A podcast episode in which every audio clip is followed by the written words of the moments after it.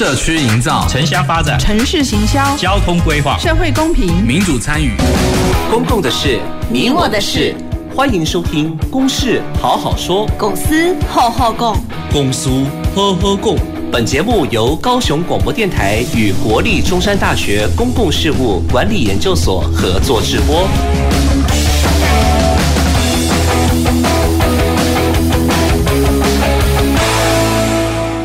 各位听众朋友及观众朋友，大家好，欢迎收听《公事好好说》，我是今天的节目主持人，中山大学公共事务管理研究所彭燕文。我们今天要谈的主题是为什么动物保护要入宪？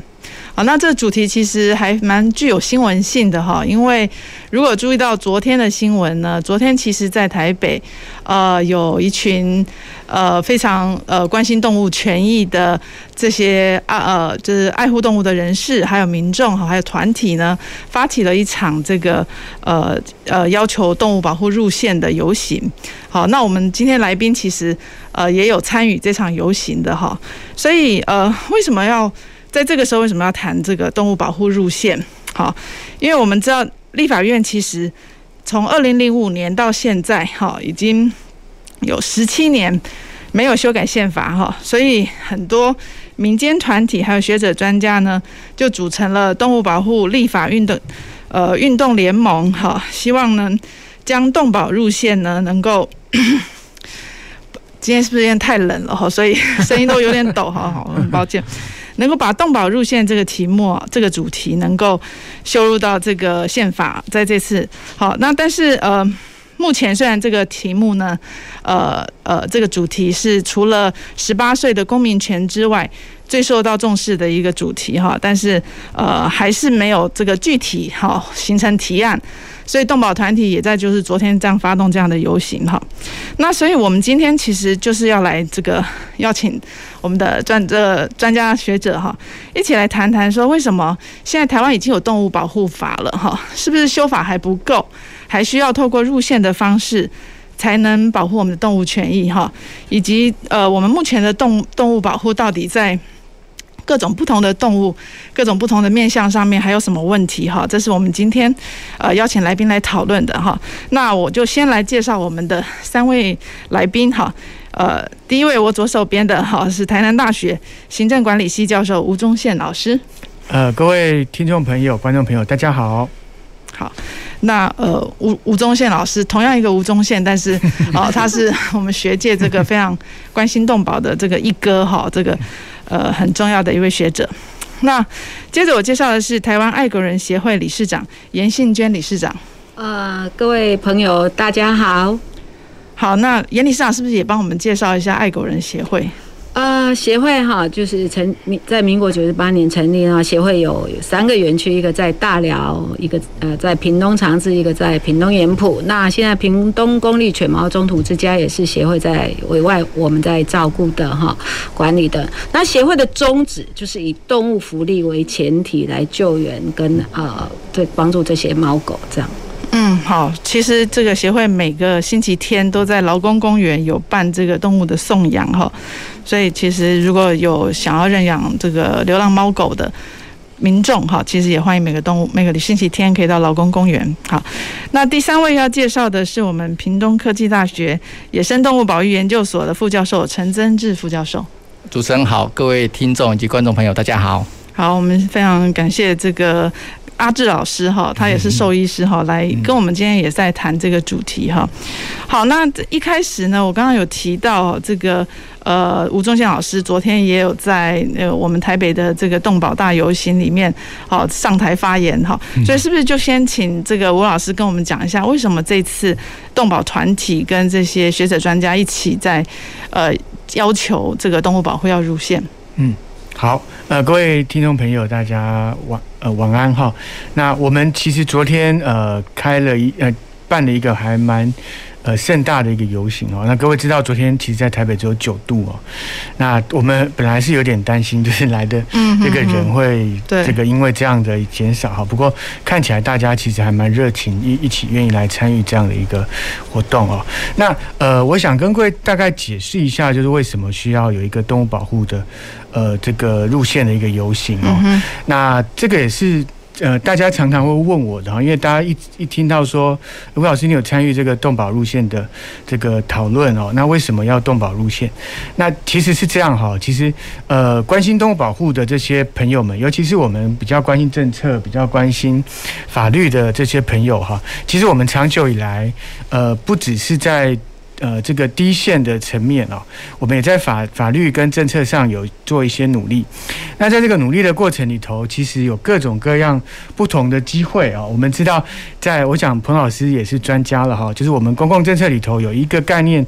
呃，就 Kingdom 提的这个叫政策窗哦。政策窗的意思就是说，我们的。这个呃议题来的时候，常常是我们不不预料到的状况下，那有时候议题就突然来了，那突然来了，这个政策窗就因为这样大大众开始注意，就政策窗打开，我们就有这个机会能够进去修法或者是修宪。那这次会呃愿意会特别要修宪的原因，不是因为说我们刻意安排好的，不是这样子，而是因为刚好我们台湾，我们中华民国正要。进行宪改的修法，那这次我想各位知道有十八岁的公民权的修修正嘛哈，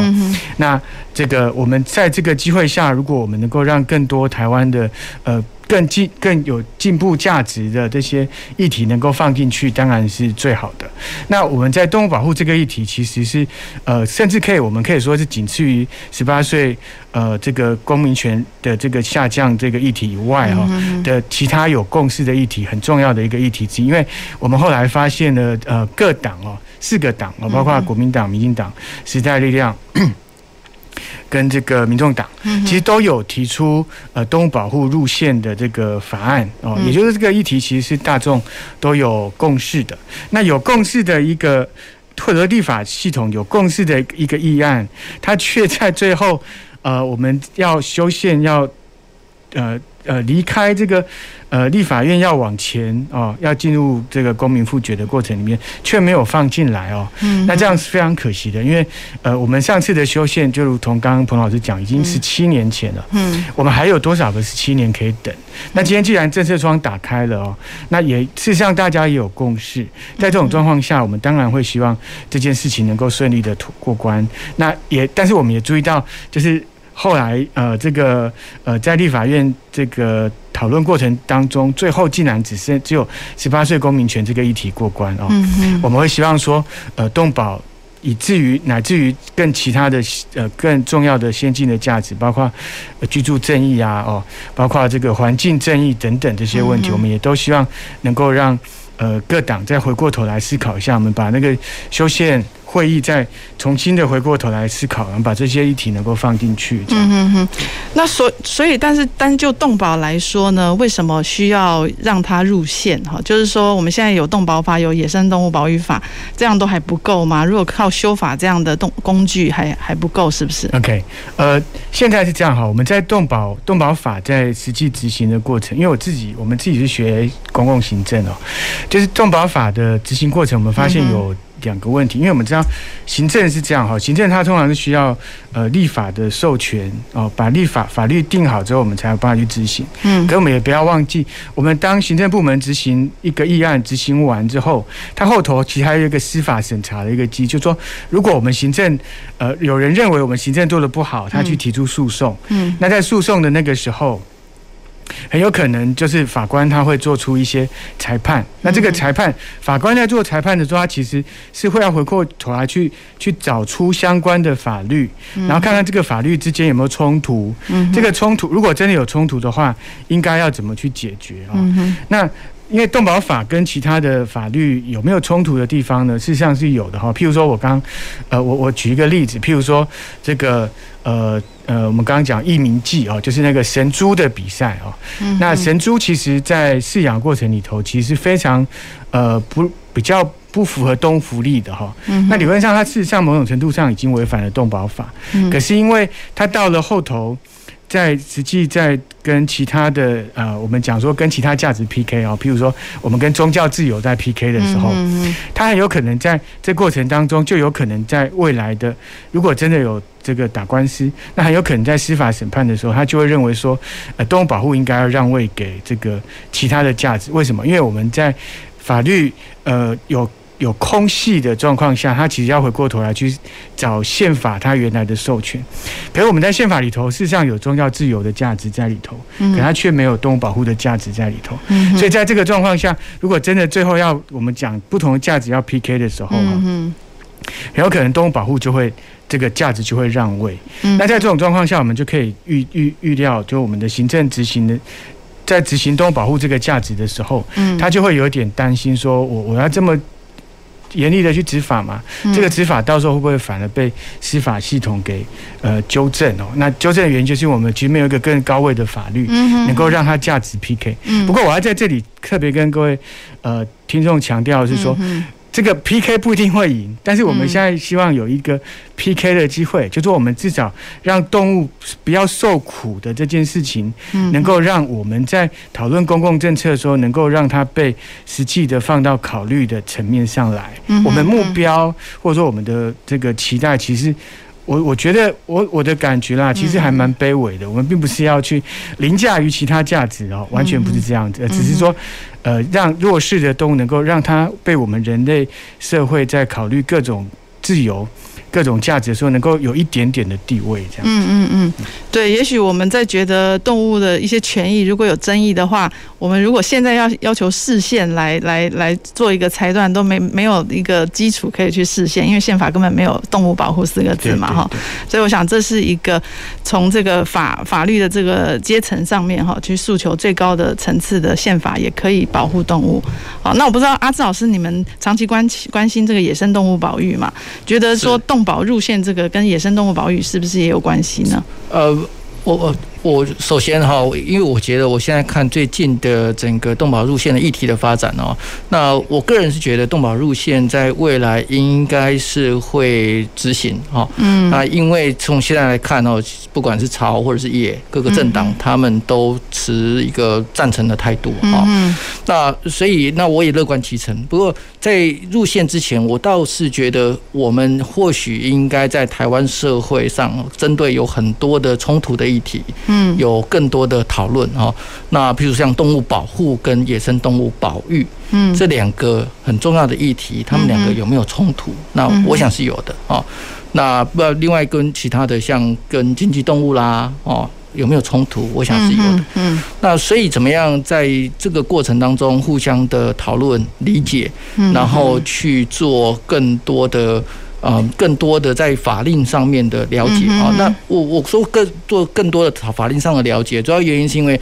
常常很多的民众他把动物保育、野生动物保育跟野生动物保护，嗯，或者是动物保护，把它搞混了哈。那呃，有一个很重要的目呃，两个法令上面重要的差异，也是野生动物保育，我们常常来讲的是野生动物的永续的利用啊。那其中有两个非常重要的精神，一个是永续，嗯哼，另外一个是利用，嗯，也就是说，野生动物保育上面，我们不是不去利用的，哈，嗯，那在全世界各地各个先进的国家都是这样子，他们允许狩猎，嗯，然后呢，在经由狩猎的的管理上面，让野生动物的族群它不断的有产出，然后不断的可以让野生动物的资源能够应用在。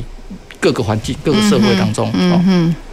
那所以它不是不利用。那呃，我我最近常看到，譬如说，在现在呃，我们呃野野生动物主管机关林务局啊，他们有很多的政策在鼓励原住民狩猎。嗯，但是常常有一些民众哈，他说啊，不是要做动物保护吗？怎么会允许狩猎呢？嗯哼，那以狩猎是保育的议题，永续利用的议题。嗯哼，那保护是个体。嗯哼，个体怎么样不受到痛苦？嗯哼，但是不不是不不是不死亡啊，因为经济动物也讲动物保护，但是经济动物它会死亡，它会进入屠宰，嗯，进入到市场啊。对，那所以怎么样让让动物保护的概念呢，升值在大众的心里面，让他知道什么叫做动物保护。嗯，我们要做什么事情可以做到动物保护这件事情？那不要把所有的议题都混在一起。嗯，然后大家互相攻击。那事实上，如果要因为这样子成立一个法令的话，会引起大家互相攻击的话，那我不觉得它会是一个好的。甚至它如果入线也是一样，它可能如果导致更多的冲突的话，嗯那这样的入线的意义，它可能就会被折损掉了。嗯哼。但您刚刚提到说野生动物保育，哈。就是说一个整个族群的永续利用，可能跟我们这个比较个体的动物保护有些冲突哈，有时候了啊，但是。我们这次谈的是动物保护路线嘛？可是我们这次的动物保护路线应该也是比较广义的，是不是？是不是有把广保育也放在里面？其实两者就是在两者的这个范畴，应该都在这个保护的这个范畴。不过我要特别再讲一下，嗯，就其实呃，在原来的宪法里头也就有生态保护、生态的议题。那生态议题，如果我们要把野生动物放到生态里面去看，嗯嗯，那事实上也就是说，野生动物的保。保护或者说野生动物的保育，它其实在生态里面算一环，也就在宪法里头，可能本来就有涵盖到部分的野生动物保育的概念，已经有了。对，但是我们今天再把动物保护再放进去，其实它一方面提高了野生动物以外的动物的位阶，另一方面其实也让野生动物的保护，因为它除了保育以外，它又多了保护，嗯，它其实也是让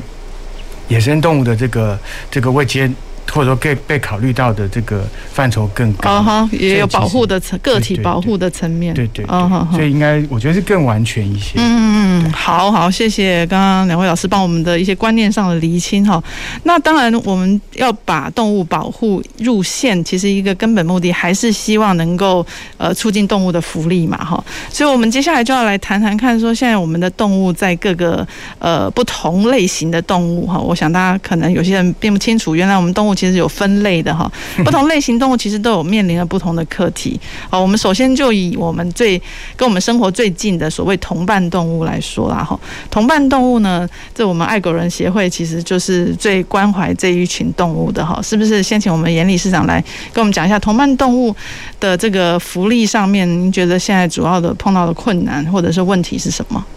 我我们刚刚有讲啊，协会的宗旨就是以动物福利为前提哦。我我一直讲的是，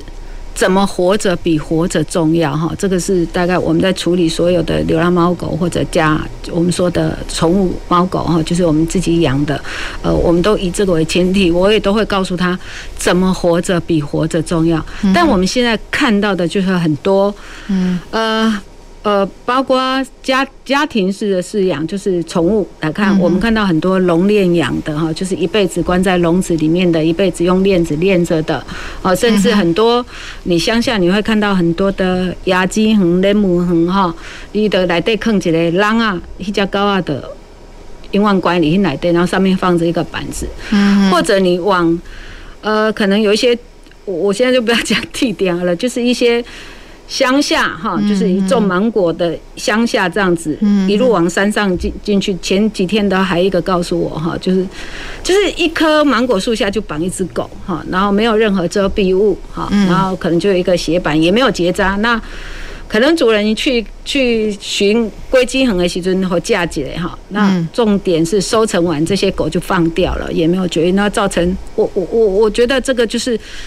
这个是有人养的，他。对我们来讲，动物福利上是根本，我想是零呐哈，所以这个就是我们一直以来是追求的、宣导的哈，然后也告诉大家，他们是有感觉的动物，有感知的动物，他们知道什么是不舒服的，什么是痛苦的，所以我们也要加强在饲主上你的责任哈，你的观念上你都要改进哈，这是我们就觉得以就是要怎么样提升动物福利，嗯，那一方面以流浪流浪。动物来讲，哈，我们现在可能就是很多公务机关面临的就是，呃，可能呃流浪动物的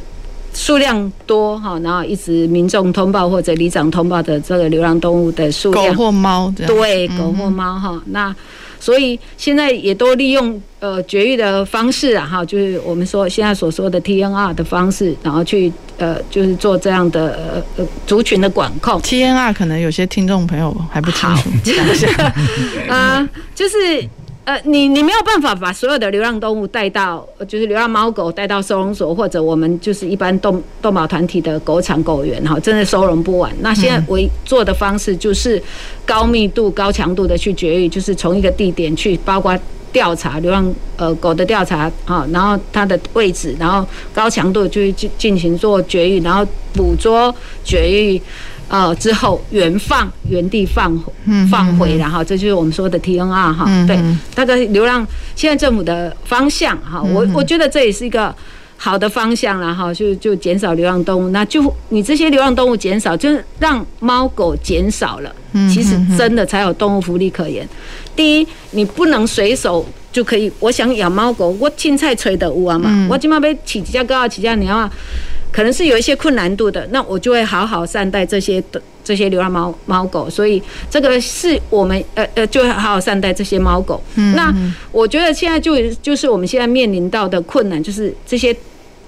猫狗的数量是是多的哈，所以这是现在我们一直努力的方向。那我们现在面临到的困难就是，就像刚刚讲的，我们为什么要动保路线哈？我们现在希望提升动物福利，那动物福利就分在这个呃呃家家家猫家犬，就是我们我们家里饲养的宠物猫狗哈，那或者流浪动物这一块。那你像流浪动物，他们面临的，因为它多，它面临的伤害是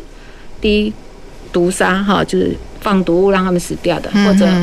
呃捕兽夹啊，捕兽夹的问题哈，这个然后虐待的问题，这个这个也是很大的问题，所以这个都是我们现在面临到很大的困境，收容的问题，然后这些事主责任呃没有落实的问题，包括绝育植晶片都没有好好落实哈，这这个是我们现在面临比比较大的问题。嗯嗯嗯，好，同伴动物其实因为跟我们真的最近，所以我们其实节目中之前也都有提过哈，怎么样能够落实让大家不要只是呃，像有些是只是喂哈喂食流浪动物，但是没有结扎，就是造成他们继续的生，然后越来越多，所以也发生很多车祸啊等等，或者可能真的会呃干扰到邻居的这种安宁呢哈，所以这样的问题其实呃可能更多很多民众是感同身受哈，应该要被有效的做。做一些管制的哈，那我我们接着就来。呃，move 到下一下一种动物，也是跟我们的生活很有关，那是我们常常食用的，就叫所谓的经济动物。哦啊，经济动物其实大家可能平常在吃的时候不会知道，哦，原来它对哈，它它就是也是一种动物哈。那但是经济动物它都已经吃了，它死了，那还有什么那个动物的福利可言呢？这个是不是这个钟宪老师来跟我们讲一下？嗯，呃，这样哈，我觉得在讲经济动物之前，你可能先跟大家说明一下。呃，这次其实有人对这个动保路线的一个误解，嗯，有的人问，呃，这个一下子就意识到说，哎，吴老师，那你们推动保路线以后，是不是都不能吃肉了哈？嗯哼，其实不是这样子哈，这个在动保里头，它其实是有两个不同的呃价值，一个我们把它称作动物权，我们真的让动物有权利，甚至那个权利跟人一样。就是呃有生命权、有自由权等等比较高啊，但是我们这一次的动保动物福利呃动物保护路线，它提倡的概念其实比较是动物福利路线啊。就刚刚那个严理事长提到那个动物福利这个概念，动物福利其实这样，我们不是不能利用动物，而是说我们能不能在利用动物的时候，我们要注意到尽量呃。尽可能的去减少它的痛苦，嗯哼，这个其实是我们的作为一个呃越来越重视人道的精神的国家，嗯，我觉得这是我们呃某种程度上是一种我们作为人类的义务吧，哦，我们并不是要让让这个动物有权利，如果真的是这样的话，我们可能要修宪法的。对，我们可能要修宪法的这个权利义务章哦，但我们这次不是，我们是修呃宪法的这个基本国策那个法那个那个条文，基本国策就是我们。这个呃，我们在呃发展经济的同时，必须跟生态保持平衡哦，要兼筹并顾。我们只是在把过去那个跟跟生态保持兼筹并顾那个地方再多加四个字，嗯，或者说多加几个字，跟动物保护有关，就是希望我们在利用。因为经济，因为人类的生活，在使用动物、利用动物的时候，我们尽可能的考虑到不要让动物受苦啊，这是我觉得要第一件要要澄清的事情。那有了这个基础之下，我们再回过头来看，那各位听众跟观众可能不理解的是，那台湾的经济动物到底受了什么苦？嗯，我跟各位分享，我们台湾到目前为止，我们吃的蛋鸡哦。这个蛋鸡大概有百分之九十二，应该是数目还在这个之上。嗯，百分之九十二的蛋鸡都还是在所谓的巴特利龙这样的养殖方方式里头。嗯，什么叫巴特利龙呢？就是我们这个不到 A 四的哈，就是 A 四这样的一个一个一个一个空间的这个空间，它一辈子就在这个面积啊，就在这个面积底下一辈子的生活。嗯，那它在生活过程当中，它唯一的。这个工工作就是吃饲料跟产鸡蛋。哦，那有时候为了要让这个母鸡它下蛋率更高，我们甚至会用一些方式啊，不是很人道的，譬如说我们要停止给它的食物啊，停止给它的水。对，前阵子有提到。对，然后就是强迫它换羽，就是它毛会掉光。嗯，然后在这种状况下，它为了要让自己的这个。我们说是，呃呃，子嗣吧，哈，就它的后代能够繁衍，所以它就拼命的会下蛋，就通过这种非常强迫的方式哦，嗯，让让这个产量能够提高。可是这个对于动物本身是非常不人道、不符合福利的哈。嗯，那因此我们在最近这这大概这十年，台湾开始有一些呃，我们我们可能各位伙伴、各位朋友可能可以在超市里面看到叫做动物福利鸡蛋。嗯，那动物福利鸡蛋就是我们希望它。不改变这种呃，我们讲的巴特巴特利龙的养殖的方式，嗯，能够用平视的、用放牧的方式哈，各种方式，然后让动物的、让母鸡的空间能够提高一些啊。那在这种状况下，其实因为它不是这么密集，所以它染病的机会，或者说染病之后它传染开的机会，其实也会比较小。那这样的话，或许某种程度也能够让我们的这个我们过去。一直台湾碰到这个禽流感的问题等等哦，就也能够做一些缓解。当然，我要特别强调了哈，就禽流感不是因为完全是因为这个方式造成的，但又可以有一些缓解的效果。嗯那这样的话，对人的生活也会比较好。也就是说，我们改变。蛋鸡的这种饲养方法，除了对于动物福利好以外，其实对我们人类的健康，对我们整个地球的环境哦也比较好。因为，因为我们用那种方式去养殖的话，它的排泄物等等，就是会很快的污染那个那个土地哦，所以这个。这样的养殖方式其实呃对动物好，对人类好，对环境好，这也是一个呃很好应该要去推动的地方。这个是经济动物里头，我就举这样的鸡蛋的鸡蛋的一个例子。如果等一下还有时间的话，我们可以再来。所以所以鸡蛋现在其实是可以你在购买的时候是可以，它上面有什么样的标示？对对，各位朋友，对各位朋友可以从那个呃这个呃这个盒子上面可以看得出它的养殖的方式哦。如果它有放牧。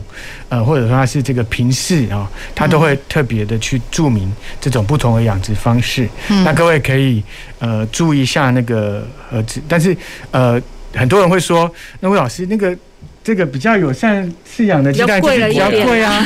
就比较贵的鸡蛋。不一定买得到吧？对，因为刚刚你说百分之九十几现在都还是这种养在笼那种对对对笼饲的话，嗯，就是在在。不过基本上应该都可以找得到了，嗯尤其是在家乐福啊，哈，在在呃。应该如果稍微花一点时间找，就是呃不用特别认真了，应该都还是找得到。那有人会讲说这样比较贵哈，那我一直要跟我自呃我自己的家人还有跟朋友来呃分享一个观念哈，就是我们吃少一点，但是吃好一点，我觉得这个观念很重要。因为如果我们吃的东西吃的很多，好像很饱了，然后很够，甚至吃。吃吃不完还丢掉哦，与其这样子，我们不如买贵一点的。那这个贵一点对我们自己身体也好，对环境好，嗯，那对动物也好啊。我觉得这件事情其实这个价值，呃，跟各位分享。好好，我们刚谈了那个经济动物跟这个同伴动物的问题哈，我们先休息一下，待会回到公司好好说，继续来看其他动物的处境。谢谢。走进时光隧道。城市的璀璨风光，高雄广播陪伴你探索。FM 九四点三，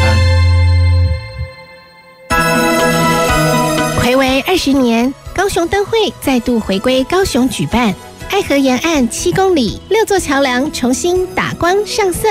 媲美英国泰晤士河美景。缤纷水岸灯海超浪漫，分为中央灯区与地方灯区。中央灯区从二月十五日开始至二月二十八日，地方灯区从二月一日开始至二月二十八日。高雄广播电台邀您一起体验浓浓的灯节气氛。高中职毕业后你想做什么呢？我已经决定申请青年储蓄方案，先去工作或是当志工，累积经验，未来会更有方向。听起来好棒哦！先工作，政府每月还会额外帮我储蓄一万元，三年可以存三十六万元哦。那我也要参加。好哦，一起上网申请，时间到一百一十一年三月十六号截止。详情请上青年教育与就业储蓄账户专区网站。以上广告由教育部提供。大家好，我们是台青交乐团，用最摇滚、最具台湾味的行动，来吸引更多的人来一山铁佗，找回当年的金蕉王国的回忆啊！希望年轻朋友，不管你来自何地，用你最大的热情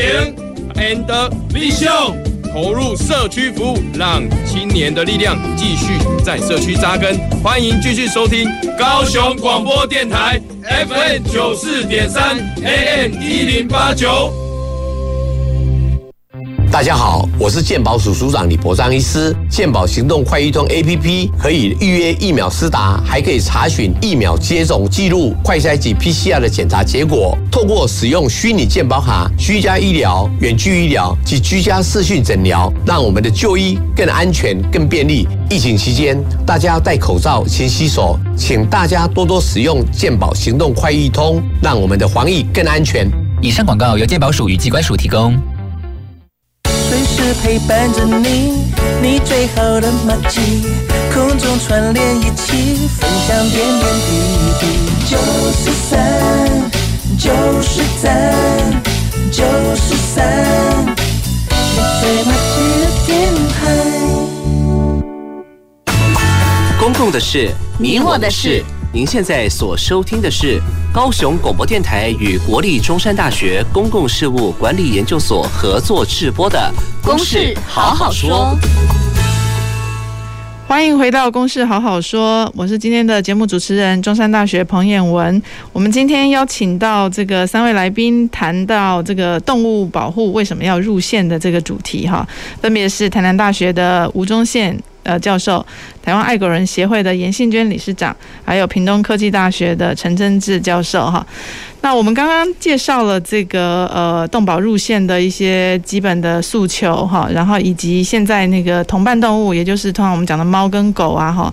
以及经济动物哈，就是我们常常吃的这个呃鸡牛羊鸭鸡哈，特刚刚特别也讲了鸡蛋哈。那事实上他们的这个都有受受到。呃，各种的这种痛苦哈，所以借由这个动物保护入线，希望能够让他们的福利可以被更被看见。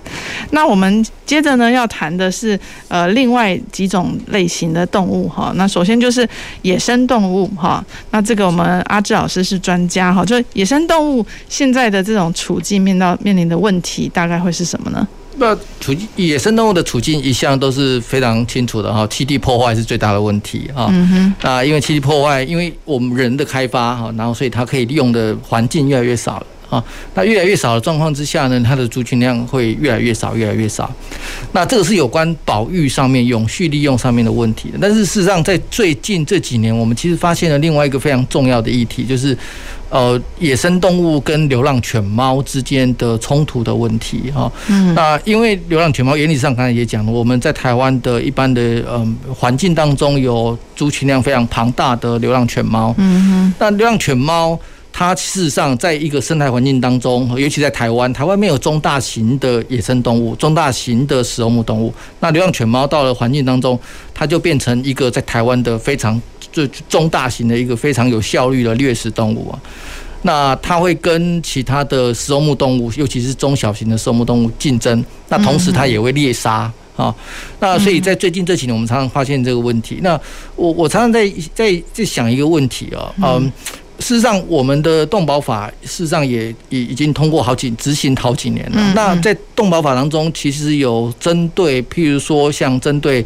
呃，伴侣动物的相关的要求，你要登记啦，你要结扎啦，然后死亡要也是要去注销啦。嗯，但是这几年来，我们一直没有看到真正的强力的在执行相关的法令。嗯，那以至于在很多我们事实上台湾的，呃，我看到很多乡村地区哦，绝大多数的民众他对于家里面的犬猫的管理不像是家人啊。那甚至也不像是工作的伙伴，像是一个东西，我来就来了啊，可以要丢了就丢了。嗯嗯。那这个问题事实上会造，除了导致这个它本身这些动物的服役的问题之外，它其实也对于野生动物的影响非常非常的大。嗯嗯。那当然，我们现在有很多的县市政府，他们他跟很多的 NGO 团体，他们非常用功的、非常努力的在执行 TMVR 哈。嗯哼。那因为我自己本身做 TMVR 的研究哈，我们去几个大家认为非常高强度、非常高密度结扎的地区哦，嗯，但是我们看到的实验的资料的结果发现非非常的不理想哈，嗯，那有一些地区非常高强度，但是实际上我监测下来只有二十几二十几 percent 的结扎率啊，TMVR 的结扎率，嗯，然后这些呃绝大多数的流浪犬没有被没有被捕捉结扎哈，八十 percent 的。那距离事实上在国际上认为它能够控制族群量的哈的比例，事实上差异太大了。我们族在国际上，我们认为八十 percent 的结扎率，它才能真正的控制族群，而且要长达二十年以上的时间啊。嗯。那现在台湾呢，做个二十 percent，然后休息两三年，再做个二十 percent，休息个两三年，效果其实有非常非常有限。嗯。那所以在野生动物跟家畜动物，当它有栖地上面的竞争的时候。攻击的时候，事实上，我们台湾的政府好像事实上到现在为止，我们没有没有一个有效的方法去管理它，嗯，去防止这样子的进一步的这这个这个对于野生动物的侵害的的的增加，嗯嗯啊，所以这个在在现在的野保法的执行当中，呃，动保法的执行当中啊，我觉得这是需要进一步去加强。在民众的观念上面，还有执法上面，应该要去做到。嗯，然后做到之后呢，我们再想办法进一步去管理野外的族群、野外的流浪动物的族群。嗯嗯，应该要尽速去做到这个部分。这这个部分，刚刚这个严理事长也提到嘛，哈，就是法令没有好好落实嘛。这个部分有没有什么样的直接的这个建议啊？因为如果说真的流浪动物，这样大家的饲养造成了。越来越多流浪动物，然后又继续又 TNVR，刚刚讲结扎又做的不是很落实，所以就一直生，甚至威威胁到野生动物。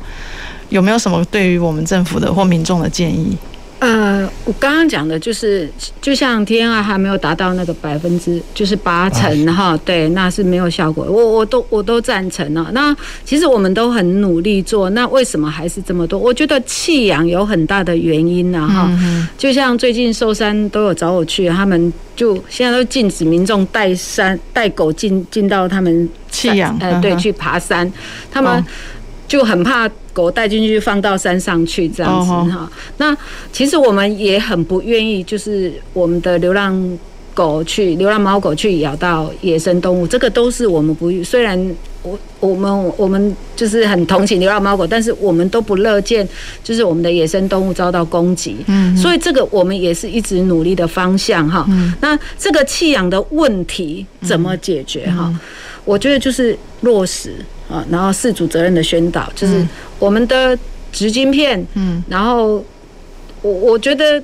可以查一下，我觉得那个效果是不是很够的哈？那我们动保法也有规定，没有植晶片该罚多少钱，没有决议要罚多少钱，嗯我觉得不够落实啊哈。那那这个这样子，事主，我我我刚我像我们前这两天，我们比特都已经。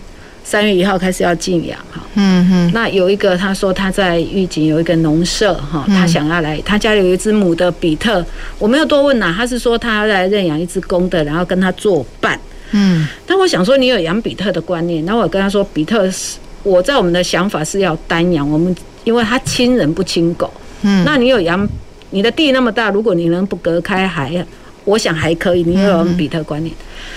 结果他来说：“哈，你们的狗都结扎了。”嗯，我是想我们家那只母的哈，是不是可以让它就是生小狗？我我我真的傻眼呢！啊，今晚的静养，一共一个给他讲，啊，把经过拢器官来对，无人会知呀。我说你现在这个问题很严重，你不要去挑战这个，真的。然后他还告诉我，他是一个退休的警官。嗯，我我我 当下我说没有，我们我们完全每一只在送养出去都绝育的哈。那你看，都还是。没有这个观念哈，然后连比特他都还想让它繁殖，所以我觉得我们事主责任或者这个这个该做什么的宣导也不够，那执法上强度也不够，所以我觉得弃养的问题、繁殖的问题是最大的原因，是最大的原因。王老师，好，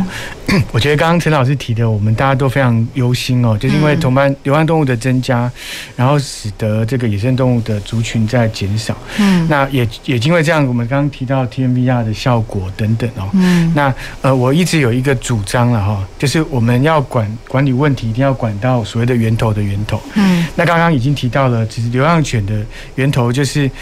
这个。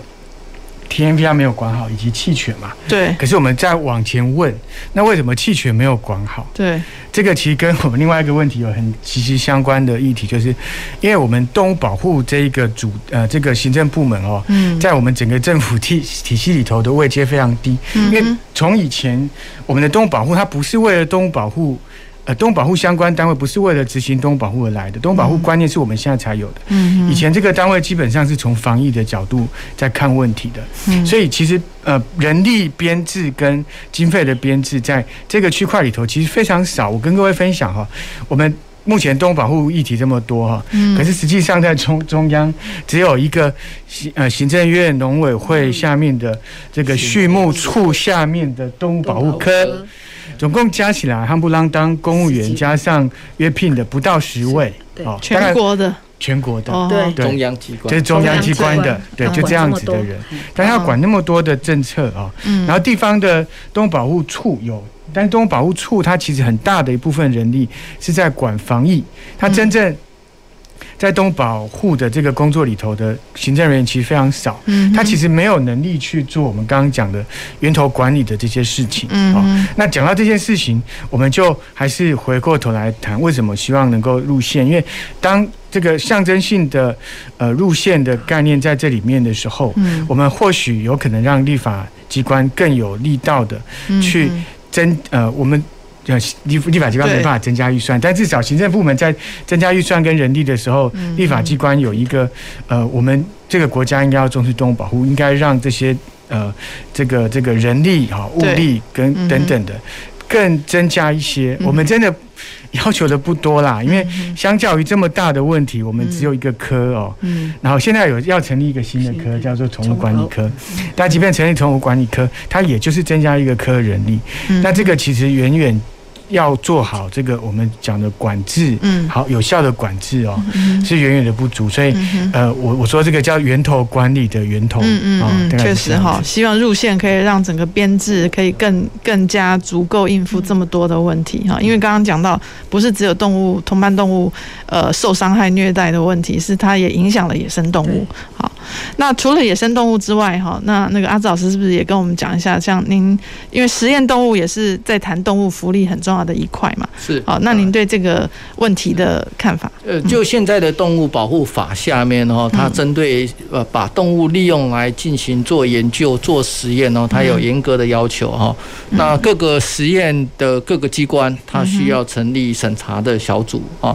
那这个审查小组有非常重要的一个任务，嗯，他就去看每一个研究案，如果你要需要用到动物来作为研究的时候，那这样子的。合过程合不合理？那什么样的过程合不合理？它需要达到三个重要的目标哈。第一个目标就是所谓的替代，呃，replacement 哈。那这个替代就是你可不可以用非动物的方法来达成你的研究？那现在有一些不同的做法啊，譬如说用细胞啊，用细胞啊，或者是用电脑程式的模拟啊。然后来做替代掉，你不要用动物，然后可以达到同样的目标。嗯哼。那你如果你说，呃，因为我在呃发明某一些，比如说疫苗啦，譬如说我在做某一些治疗的药物啦，那我需要实际去知道动物的某一个生理的现象。那现阶段全世界没有相关的电脑模拟或者是相关的细胞可以达到同样的的程度。那我们会要求这个小组会要求，那你可以先做一些细胞的实验，先把前面需要用到动物的，可以用细胞替代掉的，先把它做了，然后呢，减少动物的使用量。那这个我们叫做 re reduction 哈，就是减量，好减量。你原本比如说假设你要用到一百只实验动物，那我们现在你可以把它减到变成十五只或者是二十只，就可以达到我们要的口。科学上面的数据啊，那另外还有一个非常重要的就是动物福利上面的要求啊，就是所谓的精致化。那在动物的实验的过程当中，以前你看那小白鼠养在一个小笼子里面，然后大家挤在一起打架哦，然后生活环境好像很不好。那现在要求是你所有的动物在进行实验的时候，你要达到它的福利的要求哦，五个五个 free 哈，第一个就是免于恐惧啦，免于不舒服啦，饥饿啊，然后呃口渴啦，然后表现自然的行为。这在动物实验上面，我们现在实验的审查过程当中，我们都会要求。那另外呢，不是只有要求，不是只有审查而已，会有抽查，就是每一个单位它会有要兽医师，或者是我们称它叫做 IL Cook 的管理员，他会去抽查每一个实验的单位，你有没有依照要求来执行啊？嗯嗯。那所以这个是在呃。动物用在研究上面的一个重要的一个程序哈，三个 R，然后以五个 F 哈，五个 Free 哈，嗯哼，来达到整个动物福利的一个一个准则。那我我们当然最终的目标是，最后所有的实验都可以不要用实验动物，嗯，这个是目标。可是问题是啊，到现在为止啊，还是有很多的研究你非需要使用实验动物不可，嗯，因为。你不太可能使用人来做实验动物啊，这个是违反人道哈。那所以它需要用实验动物来看，实际上动物的整个生理的表现是属是是如何。但是有慢慢慢慢，我们看到越来越多的研究，它用替代性的研究来达到你需要达到的一个目标。不过还有很多需要努力的空间。那我们台湾的农委会是主管机关哈，也是动保法的主管机关哈。他在实验每一个实验单位，针对实验上面你要去做什么哈？在呃刚开始的时候，事实上只是开始宣导。那现在我们看到它的执行是越来越强化。而且呢，它要求越来越严格。嗯，那这是一个好的方向了哈。那我们希望它未来能够持续的、持续的要求下去哈。那每一年、每一年都有很多的查核，然后让利用动物的人他可以非常、非常的谨慎。那不过另外一个部分也是实验动物、实验人本身，然后他有没有那个观念哈？嗯。那所以相关的要求，譬如说他该有的上课啦，然后该有的训练啦。然后让它能够达到整个动物福祉的要求啊啊，基本上在一在现在的现有的动保法上面啊，呃，主管机关对于研究它的要求是非常非常严格的。那对于这个部分，事实上我自己也觉得现阶段的发展方向是可以接受而且肯定。哦哈。所以看起来规定是蛮严密的嘛，但我不知道吴老师你你的你了解，就是说在执行面上会不会也有像刚刚同伴动物，虽然规定蛮多的，但是执行面有没有还可以加强的地方？呃，我想我刚我我也补充一下那个陈老师，我自己也是学校的 ICOOK 的那个那个那个审查委员哈，那的确现在我们在呃做这个。制度的执行的时候啊，有比较也事实上是越来越严格，然后呃，老师们其实也越来越。敢去，敢于去做，呃，就是实际的批评啊。因为在学校里头，其实不同的老师有时候会碍于这个面子问题等等哈。不过，我觉得现在这个制度慢慢的有在往前进哦，所以这个部分我觉得是 OK 的。但是，我现在反而倒过来，我想要跟大家补充的一点是，我这次在我们推这个动保路线的过程里头哈，常最常听到的一种批评很有趣。嗯，他说以后是不是动保路线以后就完全不能用动物了？这是第一个问题啊，然后这样的话对我们人类健康有害啊，这是一种。那另外一种是说，台湾如果不能够用动物来做实验，对台湾的经济、对台湾的医疗会有很大的伤害。嗯，这两点哈，我要特别跟各位听众朋友呃分析跟说明的哈，就是这两点很有可能都是不是很有可能，应该是呃。可能是站不住脚的哈。嗯第一个是，呃，到底呃，我们人类发展医学就一定要透过先透过动物实验吗？这点其实就未必是一个真理啊。因为我我如果没记错的话，我曾经读过一个资料，就是我们人类那个小儿麻痹的那个疫苗啊，它就是因为当年用了。我如果没记错了哈，因为我不是学医科，如果我讲错的话，陈老师可以再纠正我。就说人类当初在使用这个小儿麻痹的疫苗的时候，就因为我们拿了猕猴来做实验，嗯，以至于在猕猴身上无效，我们就一直不敢用到人身上，嗯。可是其实我们早一点用到人身上的话，很有可能，其实老早就把这个人类的小儿疫苗、小儿麻痹这个疫苗，很很可很有可能更早就发展出来。也就是说，因为人的人的这个。呃，这个细胞跟动物细胞，我们即便是猕猴这么近的哈，它都还是有差异的。嗯，所以。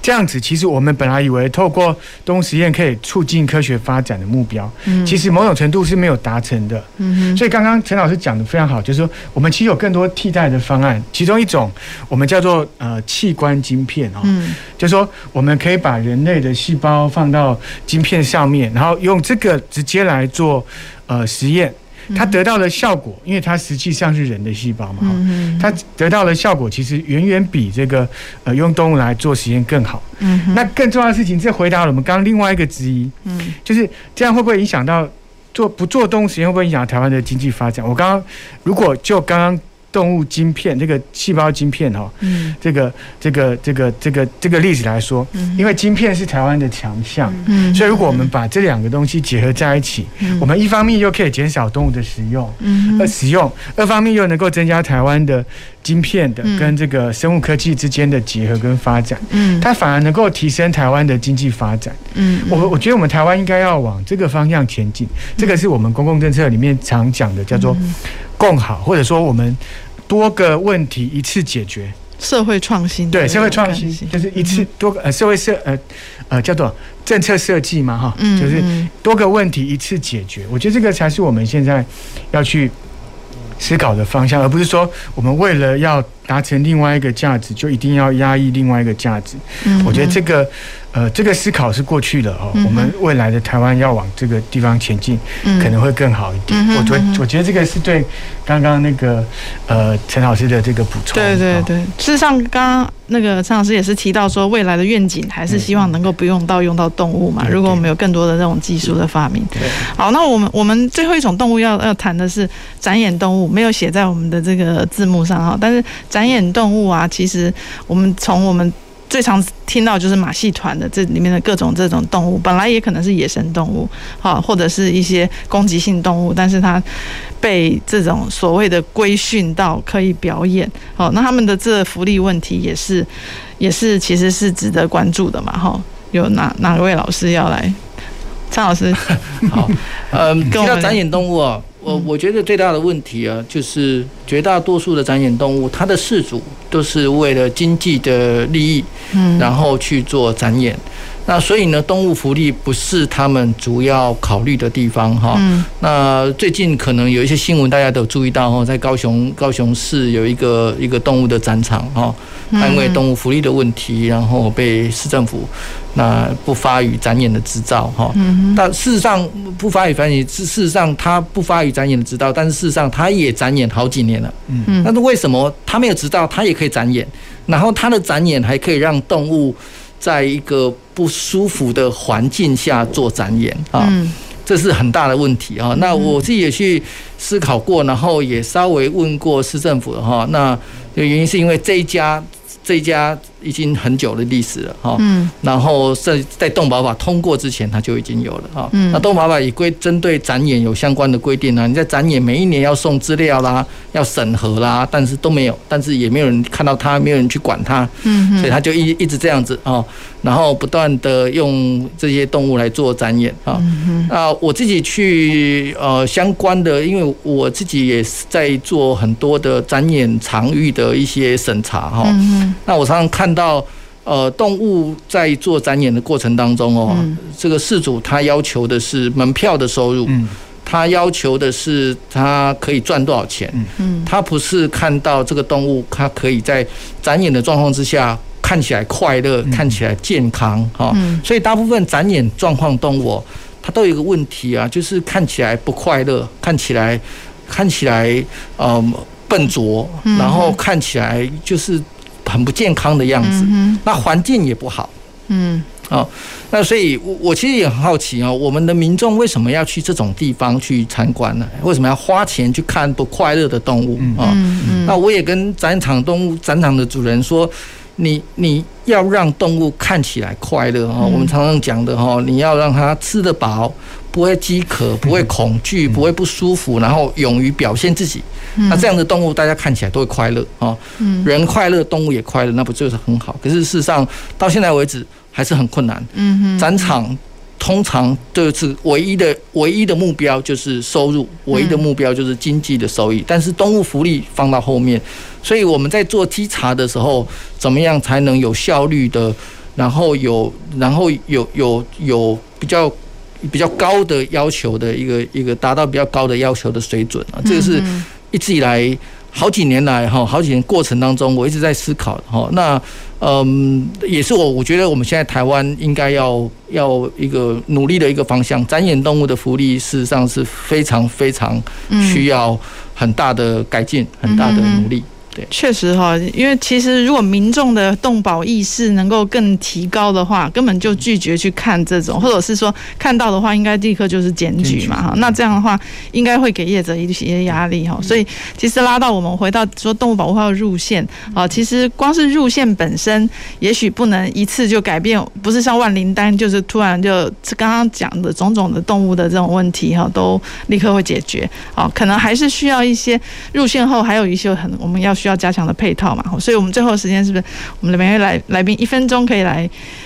告诉我们听众还有观众朋友，就是说您觉得在入线之后哈，如果真的入线的话，那我们是不是还应该要能够同时要做些什么，来让动物保护的目的可以更加落实？好。吴老师，好，我先好了。那个呃，入线其实只是我们众多应该要做的工作一环。那我可以说，它是比较精神层面的哈。那刚刚在法律的层面哦，也是我们继续要落实的。那法律的落实的层面，我觉得刚刚陈老师提到一个非常重要的一点，就是法规之间的冲突，譬如说野保法跟动保法之间的冲突，那个部分其实不是入线就能解决的，那部分还需要大家有有这个呃认知的、有意识的。好好的坐下来谈啊，沟通，然后这是一个部分冲突的部分。那另外一个是不够的部分，要赶快加入新的法律。譬如刚刚讲展演动物那个部分，我知道目前新的动物保护科哈，它呃动物呃宠物管理科成立之后，马上马上就会就呃这个怎么进口，进口之后怎么管理它的福利指标，以及怎么去稽查哈，它会做更严严密、更细致的讨论。嗯，那第三个当然就是我刚刚提到执行哈，今天有宪法有法律。没有执行也都是空的哈，所以这个人力怎么安排，我觉得也是很重要的一点。嗯，好，严理事长，呃，刚刚吴老师已经讲很多，我觉得他讲得很很清楚。不过动动物保护路线，其实是我只是希望说，这样能赶快让动物福利更提升，让很多的动物不再受苦。嗯哼哼，好，张老师，呃。我我觉得个人重要的哈，在法律层面上当然需要落实，但是还有一个道理层道德层面上面啊，嗯，那教育我觉得是非常非常重要的哈。我常常跟我学生上课的时候谈，喜欢谈一个案例啊。我我在我在加拿大念书啊，哦，我看不到流浪动物哈，嗯，那我常常在东南亚工作，我也看不到流浪动物。嗯，那在加拿大是因为他们对于民众对于动物福利本身就要求很高。那在东南亚呢？因为他们会吃狗肉，所以台湾要走向哪里？嗯，那我们的民众的整个到对动物福利、对动物管理的道德，还有他的内心的准则，我觉得加强是是非常非常重要的。好，今天非常谢谢三位来宾来跟我们分享这个动物现在在台湾的处境呢。那我们也希望，不管最后动物保护有没有入线。这这这个还是我们都一起要在努力追求的目标哈，特别我们民众如果每个人都可以成为动保的种子的话，很多这个执法不力的地方，我相信可以透过人民的力量去能够加强去补强哈。好，那今天就非常谢谢大家收看这个以及收听《公司好好说》，下星期一欢迎大家继续收看及收听，再见。